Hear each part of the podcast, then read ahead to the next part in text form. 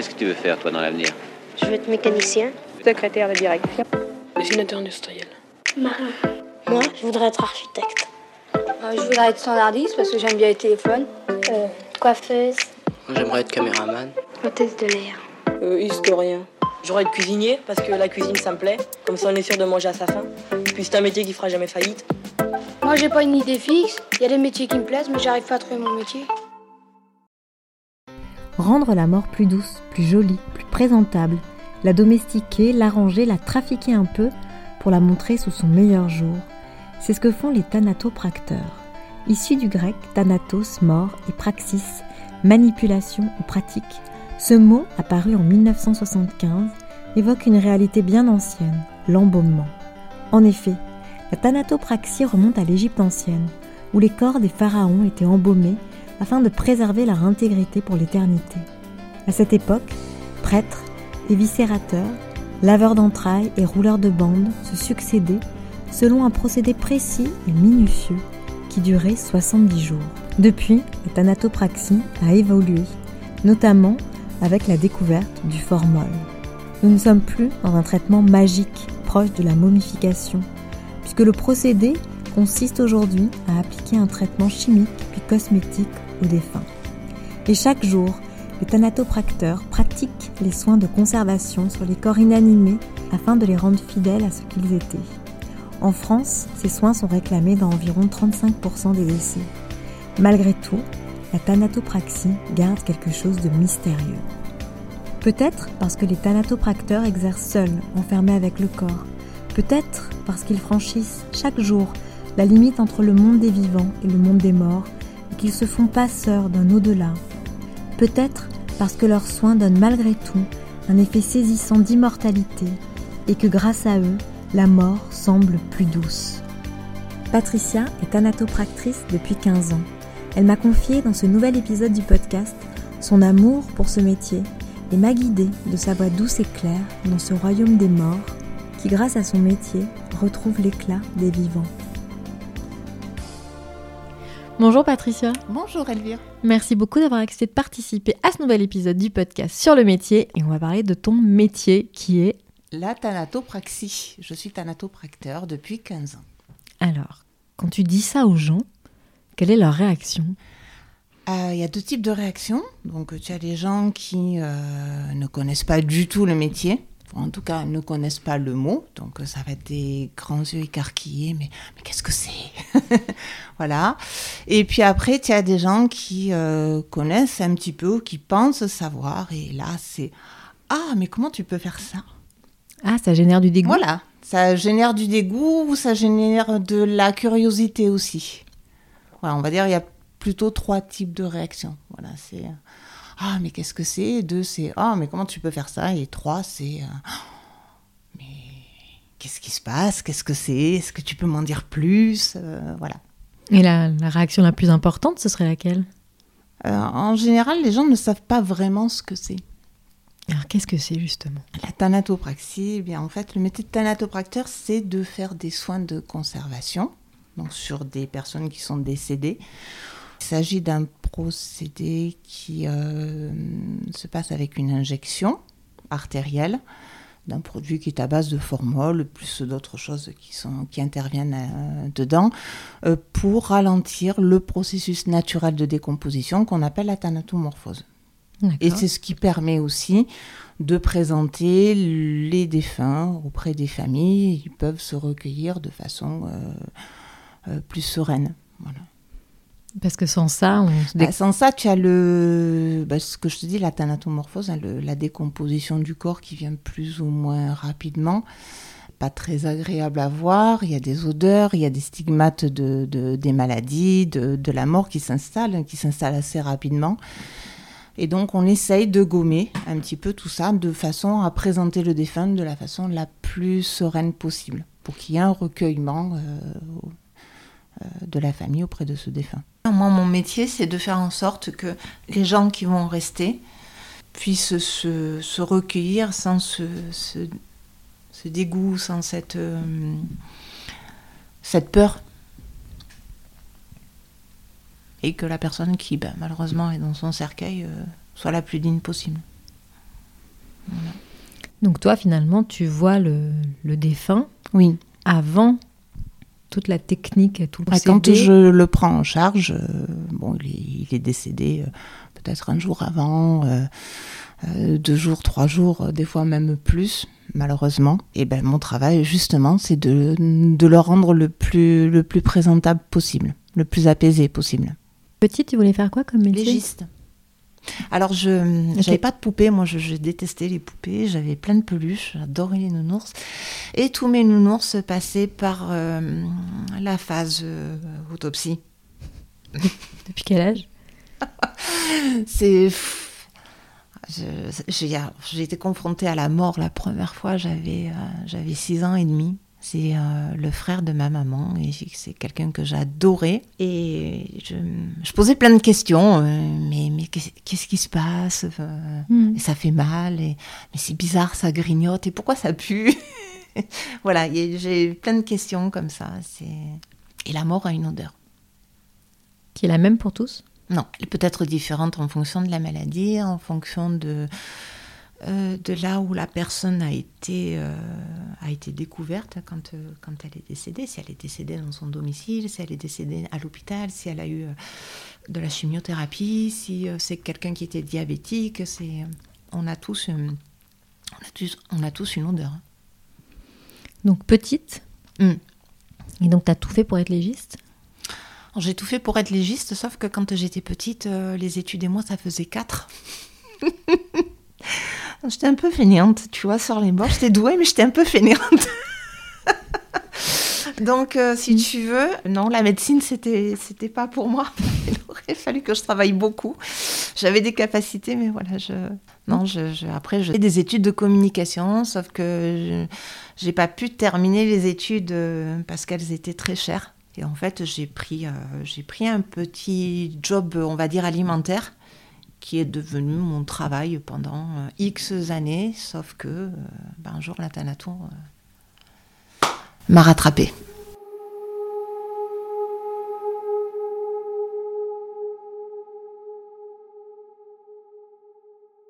Alors j'ai connu la thanatopraxie malgré moi en 1997 quand j'ai perdu ma maman.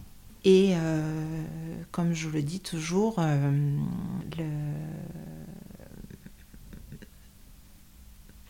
ma vocation est née de là, dans le sens où euh, euh, le thanato qui s'est occupé de ma maman, euh, hormis les kilos qu'il ne lui a pas rendus, hein, puisqu'elle avait énormément maigri de par sa maladie, m'a rendu ma maman et m'a permis de mettre un pied dans mon deuil, dans le cheminement de mon deuil, qui a été très compliqué.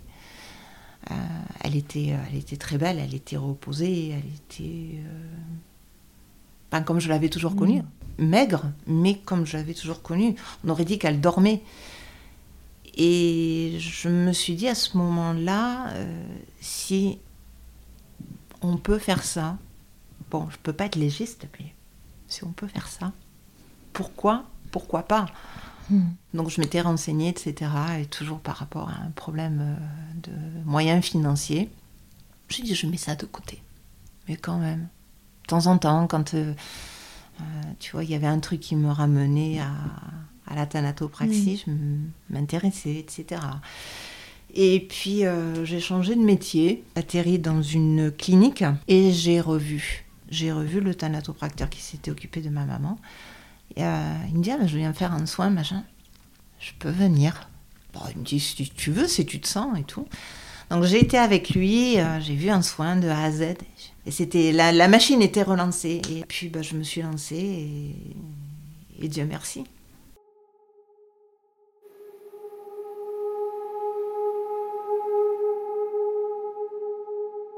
Et euh, j'aimerais bien que tu expliques le- les procédés qui existent, les techniques et pour tout le soin du corps. Alors, le soin de conservation, sans rentrer dans des détails hyper techniques, euh, déjà la première des choses qu'on fait, c'est de désinfecter le corps. Désinfecter le corps avec un produit qui est spécial, de euh, nettoyer les orifices. Et ensuite, en fonction de ce qu'on va avoir devant nous, de l'état du corps, de sa corpulence, euh, de, de certaines indications que va nous donner le corps, on va se dire, bon, là, je vais doser de telle façon, ou de telle autre façon notre produit. Donc c'est une injection qui se fait par le biais d'une artère ou de plusieurs artères selon les cas, en fonction de, euh, des lividités qu'il peut y avoir. Lividité, tu sais, c'est euh, c'est les, les, stases de, de, sang qui sont euh, mmh. cet aspect violacé que tu vas avoir sur le bout des doigts, sur les parties euh, déclives du corps. Donc mmh. on va essayer de, justement, en injectant, de faire partir ces, ces, ces choses qui sont pas très jolies euh, pour, euh, pour les gens qui vont venir se recueillir, tu vois. Oui, la couleur, finalement, voilà, cette couleur cette bleutée. Couleur, euh, cette couleur bleutée, on va essayer de la faire partir. Alors, des fois, ça part très, très bien. Et il y a des fois, quand ça date de plusieurs jours, c'est beaucoup plus compliqué, voire impossible. On ne fait pas de miracle non plus. Euh, voilà, on, on nous demande des fois de faire des miracles, mais on ne fait pas de miracles. On est déjà d'essayer de, de, faire notre travail au mieux possible, c'est déjà pas mal. Voilà, donc il y a cette partie d'injection. Ensuite, il y a une partie qui est euh, bon, futur méchage des orifices naturels, hein, le nez, la bouche, euh, les parties basses puisqu'il peut y avoir des écoulements, donc justement, le fait de mécher, ça, ça paraît à, à, à tout ça. Euh, ensuite, il y a une, euh, il y a l'habillage, il y a la cosmétique, il y a la coiffure euh, de, de, la personne. Voilà, ça c'est les finitions, ce qu'on appelle les finitions, mmh. et qui sont tout autant importantes que le, que le soin de conservation. Oui, donc vous maquillez On maquille, bien sûr. Maquiller les mains aussi Ça arrive. Si les mains sont trop abîmées, oui, on les maquille, bien sûr. Et puis après, bah, pour les personnes qui sont euh, accidentées, qui ont été très très abîmées par la maladie, je pense là, là récemment quelqu'un qui avait un, un cancer maxillofacial où on m'a demandé de refaire une partie de, la mâchoire. Bon, bah, c'est un travail avec de la cire, euh, euh, pour essayer de redonner une, certaine forme au visage, et en tout cas la partie manquante. Voilà, donc c'est euh, des fois on, même quand il y a des il y a des parties manquantes et euh, les familles par rapport à une, une histoire de coût là aussi hein, il faut pas se leurrer on préférait de dire bon ben est-ce qu'on peut camoufler avec un foulard avec un avec un col roulé avec une paire de lunettes ou ce mmh. genre de choses. Et euh, c'est quoi qu'est-ce que tu qu'est-ce que tu mets dans ta valise? C'est quoi les outils du travail? Une valise ah, J'en ai trois. Alors, j'ai une valise, enfin, moi, j'organise mon travail comme ça. J'ai une valise euh, d'injection, j'ai une valise de, euh, de ponction. Et j'ai une autre valise qui me sert de trousse de toilette où j'ai mes petits instruments. Alors, dans la valise de ponction, j'ai euh, ce qu'on appelle les tubes de ponction ou les trocars. Donc, de trois types. J'ai pour bébé, j'ai pour personnes de corpulence normale et j'ai euh, pour personnes de forte corpulence. J'ai mes pompes manuelles et ma pompe électrique, parce que moi je travaille avec l'électrique, sauf pour les enfants. Donc ça, ça c'est une grosse valise hein, où il y, y, a déjà ça. Je mets euh, mon paquet de coton, je mets euh, mes couches, mmh. je mets. Euh, il y a des petites, des petites encoches aussi pour mettre des, des bandes velpo, pour mettre du sparadrap, etc. La valise de ponction, euh, c'est trois bocaux. C'est des bocaux, en fait, si tu veux, où on va récupérer les fluides euh, biologiques et le sang. Euh, donc, c'est des, des, des, bidons de 3 litres. Vous sortez le sang? Oui. Oui, parce qu'en fait, si tu veux, le produit qu'on va injecter va se substituer au sang. C'est ce qui va permettre de ralentir le processus de décomposition. Et qu'on devienne bleu? Et ce, justement, quand euh, ce, ce, côté bleu que tu as, donc ces stases de, de, sang qui sont sur les parties déclives, les parties basses, les parties d'appui, en fait, elles vont être. On va arriver à les gommer en, en mmh. massant et en injectant tout doucement. Voilà. Et donc, pour terminer, la dernière petite valise, c'est là où j'ai mon petit matériel, mes petits instruments et euh, mes aiguilles, mes bistouris, mes lames de bistouri, mes couvreuils des espèces de lentilles qu'on met, euh, qu'on met sous, sous, les paupières. Parce que quand on décède, en fait, si tu veux, euh, les globes oculaires s'affaissent. Donc pour redonner cette forme bombée, c'est ces petites lentilles qui ont des petits, en général, elles ont des petits picots, tu vois, et qu'on va mettre en dessous, le, en dessous les paupières pour redonner le galbe de l'œil. Et puis il y a du maquillage, il y a des crèmes, il y a euh, des produits de couvrance, il y a du shampoing sec. Euh, et puis après tout le maquillage euh, utile, nécessaire. du fard à paupières, du, du rouge à ongles, euh, de la mousse à raser. voilà, j'ai une tondeuse aussi. Et dans un autre petit baluchon, euh, là j'ai ma tenue de protection, c'est-à-dire mon masque, euh, mon masque à cartouche, mes lunettes euh, de protection, et puis ma, ma blouse, euh, ma blouse de travail, mes gants, euh, voilà. Et euh, ça prend combien de temps tout ça à peu près? Ça Un dépend. soin en conservation, euh, tu comptes une heure et quart à peu près. Et comment ça s'apprend ce métier? Euh, comment tu l'apprends? Tu l'apprends si tu l'aimes. Et on, on va beaucoup en parler de l'amour du métier. Enfin, je vais beaucoup insister dessus parce que les gestes techniques, une fois que tu rentres en formation avec ton maître, ton ou tes maîtres de stage, en général, il est conseillé d'avoir plusieurs maîtres de stage puisque chacun y va de son petit, euh, de son, sa petite touche de personnalité. Mais le geste technique en lui-même, il est toujours le même. Le truc, c'est que si tu n'aimes pas ce que tu fais et si tu ne comprends pas ce que tu fais, tu arriveras à rien. Pourquoi? J'ai pour habitude de dire euh, le corps que vous avez entre les mains euh, vous parle. Il attend quelque chose de vous. Alors attention, hein, je ne suis pas perchée euh, dans les étoiles ou quoi que ce soit, mais c'est que c'est pas un objet. C'est une personne, c'est quelqu'un qui a eu un vécu, quelqu'un qui a été aimé, c'est quelqu'un qui a aimé, c'est quelqu'un qui a un, un passif. Euh, et, tu te dois d'en prendre soin. Tu ne peux en prendre soin qu'à partir du moment où tu aimes ce que tu fais. Parce qu'il faut pas se leurrer. Il y a des jours, euh, tu es pressé, tu es fatigué, tu as tes propres emmerdes. T'as pas envie. Sauf que la personne qui est sur la table devant toi, elle t'a rien demandé, elle, elle, elle a rien fait. Donc, euh, euh, il y a déjà des souffrances de par l'accident, de par la maladie, de par la vieillesse, de par euh, la solitude aussi. Euh, Tu te dois de, don- de donner le maximum de toi-même. Sinon, si tu rentres dans le geste, euh, j'allais dire un peu le geste un peu mécanique, euh, oui, techniquement, ton soin va être, euh, oui, ça va être correct. Mais il n'y aura rien de plus. Et je pense que c'est ça qui fait la différence aussi auprès des familles. On te le dit? Oui. Qu'est-ce qu'on te dit? Alors, c'est pas les familles en direct, hein, puisque les familles, en général, on ne les voit pas. C'est très rare. Mais euh, je vais avoir, par exemple, un pompe funèbre, c'est nos donneurs d'ordre qui a reçu la famille, qui va nous appeler pour nous, pour nous dire euh, Tiens, j'ai eu la famille de monsieur ou de madame machin. Euh, ils te remercient. euh, voilà. Ils ont trouvé leur, leur défunt très apaisé, très beau, très. Donc, ça fait plaisir. Hmm. C'est la plus belle des récompenses.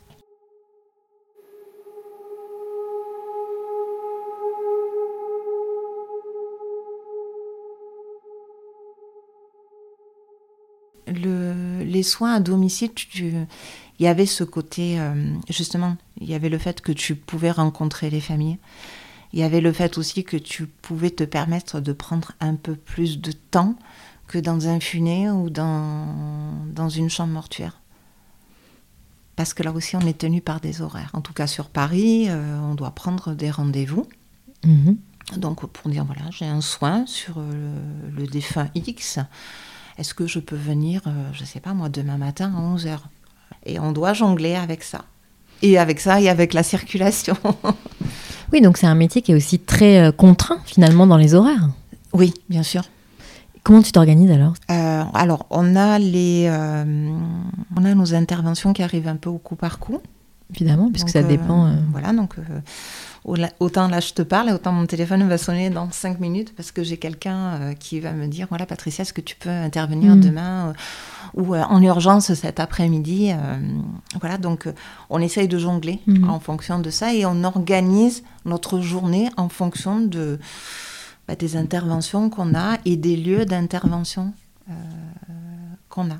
Et euh, tu fais combien de soins en moyenne? Par an as depuis, depuis 15 ans, ça fait combien de soins? Je serais incapable de te dire. Incapable. Donc là, d'autant plus que euh, maintenant j'ai ma propre société. Euh, j'ai deux thanatos qui travaillent avec moi. et je fais toujours des soins aussi. C'est très variable aussi en fonction des périodes. Tu as des périodes où on va avoir euh, plus de soins que d'autres, on va avoir plus de demandes que d'autres. Je suis incapable de te dire. Il y a des périodes Bien sûr. Tu as les périodes où il fait très froid. Euh, on meurt plus l'hiver. Ça meurt l'hiver, ça peut mourir aussi beaucoup par la chaleur l'été. Euh, tu as aussi les accidents. Tu as des périodes, tu as des périodes à accidents.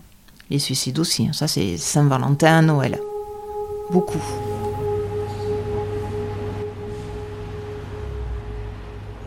Le moment devait arriver, mais ce matin, ma peur est si intense que j'espère encore pouvoir différer le face-à-face. Seul devant mes nouvelles responsabilités, et bientôt seul devant un corps sans vie. J'appréhende et en même temps, je suis presque impatient. J'ai hâte d'en finir avec cette peur de l'inconnu. En me rendant sur les lieux, une pensée m'obsède, me retrouver seul avec un cadavre. Je suis sur le point de franchir la ligne qui sépare les vivants des morts. L'homme est allongé sur le lit, à quelques mètres de moi. Adossé à la porte, je l'observe.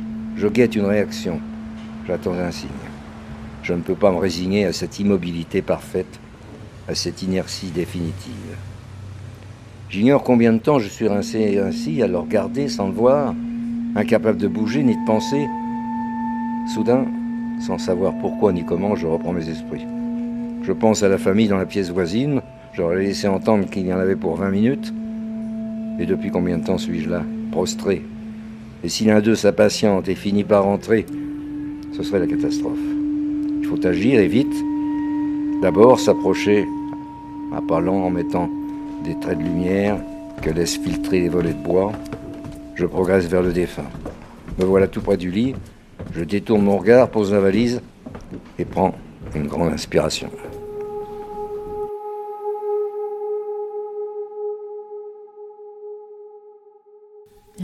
Qu'est-ce qui se passe quand la première fois que tu as fait un, ah, la première fois que j'ai fait un soin, alors ah, tu trembles à l'intérieur de toi. Et après, bah, ça part très vite dans le sens où une fois que tu as commencé ton soin, tu es dedans. Il n'y a plus rien qui compte. Tu es, toi avec la personne. Et tu essayes de donner ton maximum. Et euh, t'imagines un peu la vie qu'ils ont eue, ces gens-là? Je vais te dire, euh, alors ça, c'est très, euh, ça va être très brut de décoffrage, mais le défunt, c'est mon outil de travail. Donc, si tu veux, il n'y a pas d'affect qui rentre, euh, qui rentre en jeu. Effectivement, euh, au plus la personne va être abîmée, au plus tu as un challenge. Mhm. Au plus tu te dis, euh, ouais, là, il faut, que, il faut que je propose quelque chose, il faut que je fasse quelque chose.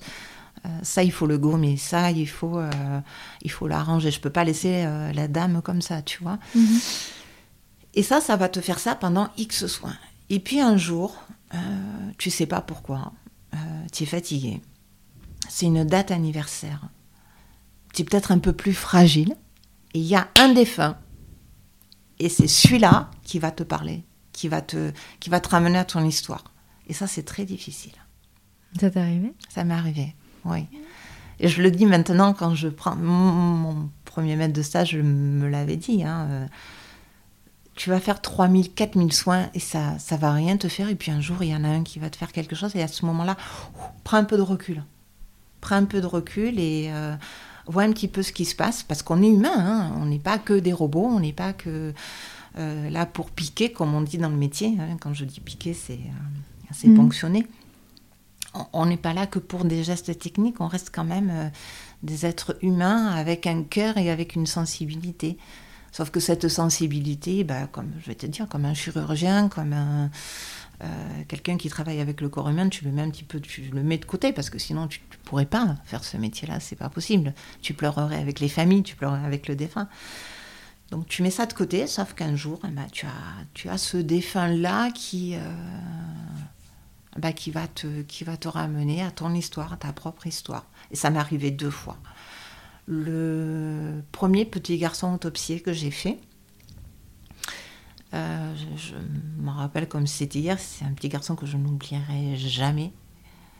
Euh, pour la simple et bonne raison que quand j'étais en train d'injecter au niveau des mains, au niveau des radiales des mains, donc c'est la petite artère hein, qui, pour essayer de faire simple. Mm. Donc, je- quand j'étais en train de faire passer mon, mon produit, j'étais en train de, de masser pour que ses mains redeviennent un petit peu roses, tu vois. Euh, Il n'y a aucune explication, mais euh, il a une petite larme qui, a perlé sur sa joue. C'est- C'est dur, ça, c'est des moments qui sont durs, donc il y a lui. Et puis, euh, un jour en plein rush, on me demande un soin en urgence, parce que la famille devait euh, venir se recueillir sur, auprès de cette dame. Bon, ok, je prends le nom, le prénom. Je ne tilte absolument pas sur le prénom. La dame s'appelait Henriette. Mhm. Je vais t'expliquer pourquoi. Euh, donc j'arrive à l'hôpital, hop, hop, hop, je, je- je prends connaissance de- du corps. euh, ok, je regarde un peu les vêtements, machin, et puis je, allez, ok, bon, je dis, bah, je vais, je vais passer par une carotide, euh, je ferai la deuxième après. Puis le soin passe mal. Enfin, le, le- le produit s'injecte mal. C'était compliqué. Elle avait eu des rayons, donc elle était, Mm. le corps était assez abîmé. Je me dis, je vais passer par une autre artérielle. Et puis là aussi, c'est compliqué, ça se passe pas bien, etc. Et, d'un seul coup, j'ai vu ma mère. Là, ça a été très, très, très compliqué. Henriette, le même âge, les cheveux roux, même type de fringues, même type de maquillage. Et donc, bon, j'ai fait mon soin euh, tant bien que mal. hein. Quel- La mort fait partie de la vie pour moi. hein. C'est une continuité. Tu nais, tu vis, tu meurs. Et après, bah, après bah, tout se transforme. Je sais pas, moi je, moi, je veux bien croire à ça. Je, je me dis qu'il y a une continuité. Voilà. Je me dis qu'ils sont. On les voit pas, mais ils sont là. Est-ce qu'il faut ça pour faire ce métier finalement? Peut-être. Je sais pas. Moi, c'est ma conception. Après, euh, j'ai plein de confrères qui n'y croient pas du tout, qui se disent bon, ben, une fois que la personne est décédée, elle est décédée, et puis voilà. Moi, je, je pense que l'âme se libère de cette, euh, de cette enveloppe corporelle et que bon, après, elle navigue, elle monte, ou Mm. enfin, en tout cas, elle essaye de monter.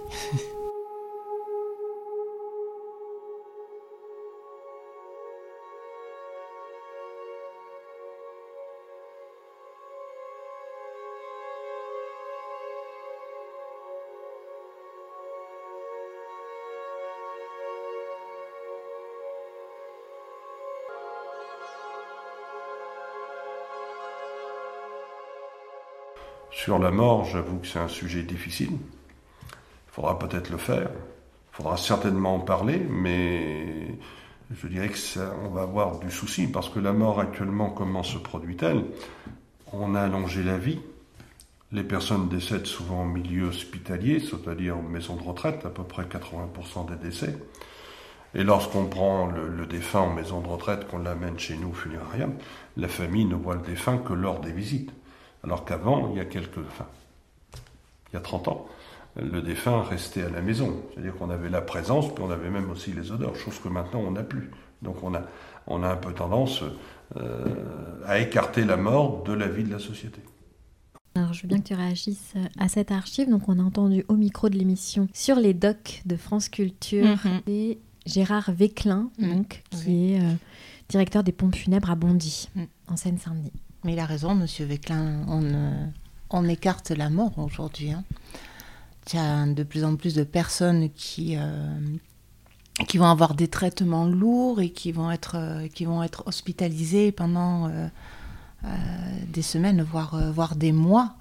qui qui sont pas ramenés à la maison pour une HAD parce que c'est très compliqué euh, euh, des fois, il n'y a pas matériellement non plus le, la place et le, la possibilité de le faire. Donc oui, effectivement, euh, contrairement à ce qui se passait avant, les, les gens, enfin en tout cas beaucoup de gens ne meurent pas à domicile et on, si tu veux, oui, on on voit pas tout ce côté de dégradation et de tout ce qui se passe une fois que le, la personne est décédée. Il y a certains endroits où, par contre, quand, euh, notamment en Corse, chez moi, euh, effectivement, euh, si une personne décède à domicile, elle va rester au domicile, elle ne partira pas au funérarium. donc il y a des veillées, il y a encore des choses comme ça. Maintenant, c'est vrai que dans les grandes villes, et de plus en plus, au, moins on voit, au moins on sent, au moins, au moins c'est palpable, au mieux c'est. Mais est-ce que ça, tu as, l'impression que ça a toujours été le cas depuis que tu exerces ou ça s'accentue cette Ça s'accentue, ça s'accentue beaucoup. Ça s'accentue beaucoup. Euh, en fait, j'ai l'impression, si tu veux, qu'on est dans une société où euh, la mort, il faut pas la voir, il faut pas la sentir, il faut pas en parler. C'est pas normal, il faut pas le voir, il faut, euh, il faut l'aseptiser. Ça fait peur parce qu'il y a une méconnaissance. Il y, y, a des fausses idées dessus.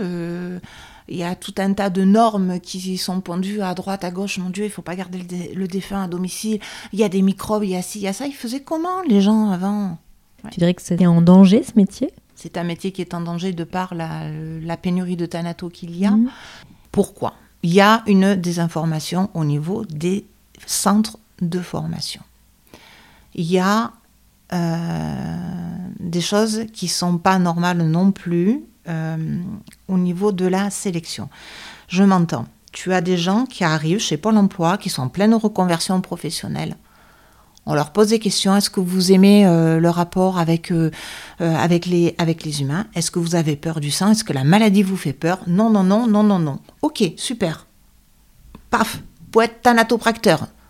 Donc il monte le, entre guillemets, le bourrichon à des gens qui n'y connaissent rien qui passent une journée ou une demi-journée un stage d'observation, ils sont là, ils savent même pas pourquoi ils sont là, mais ils sont là quand même.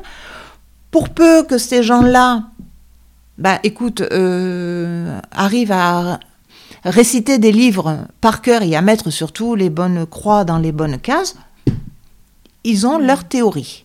Sauf que ces gens-là, une fois qu'ils arrivent sur le terrain, eh ben il y a un couac parce que hum, euh, ça met beaucoup de temps à, apprendre les gestes, et qui plus est, quand ils sont diplômés et qu'ils sont seuls et qu'il n'y a plus le maître de stage, là, c'est panique à bord. Mm. Donc ça en fait des gens, si tu veux, qui, au bout de six mois, grand maximum deux ans, ils arrêtent le métier.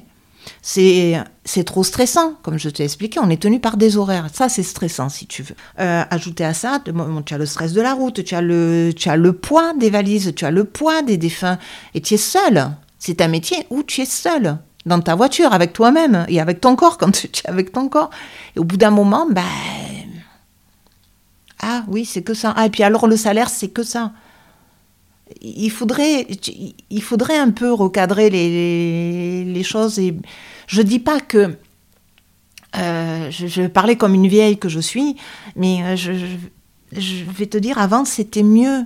Tu passais tes écrits et tu travaillais ta pratique en même temps, donc ça te donnait euh, la possibilité, si tu veux, de joindre le, le concret et, la théorie en même temps. Ça permettait de, de bien voir ce qu'était le métier. Et puis tu avais, enfin, le maître de stage, ne, oui, t'assistait, d'accord, il t'apprenait les gestes, mais il t'assistait pas euh, jusqu'à la fin, jusqu'à l'examen.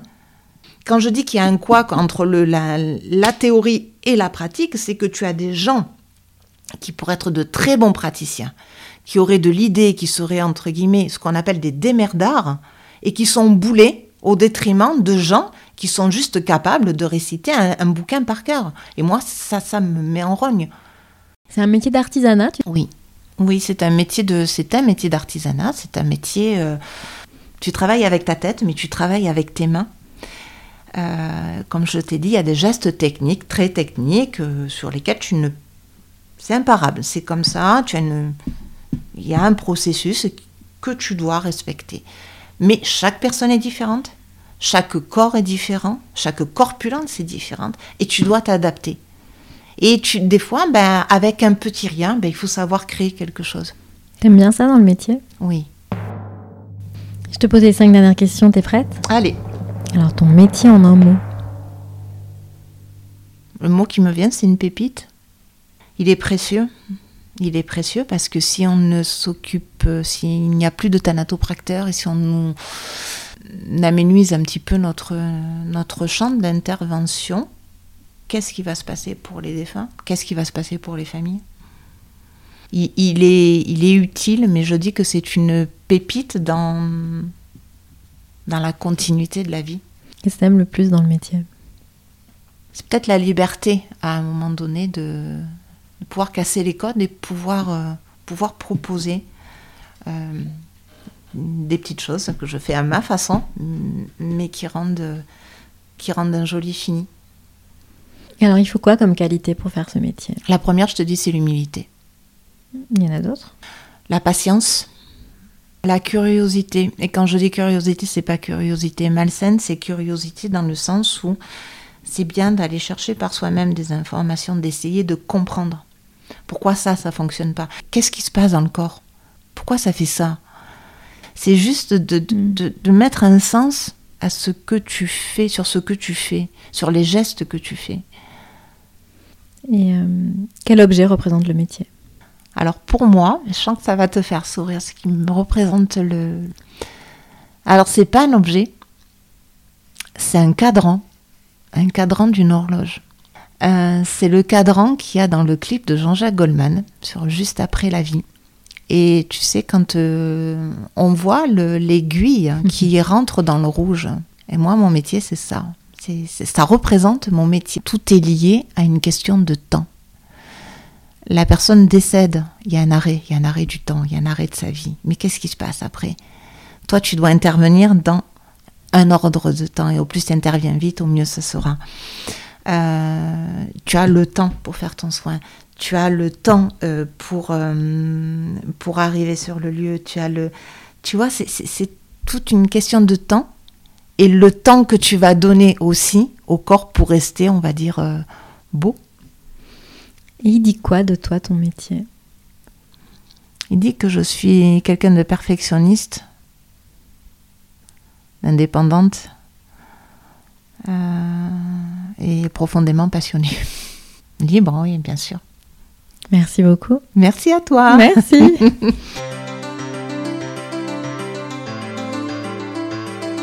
Si cet épisode vous a plu, n'hésitez pas à le mentionner sur vos plateformes d'écoute préférées. Et pour suivre les coulisses du podcast, rendez-vous sur le compte Instagram sur le métier podcast.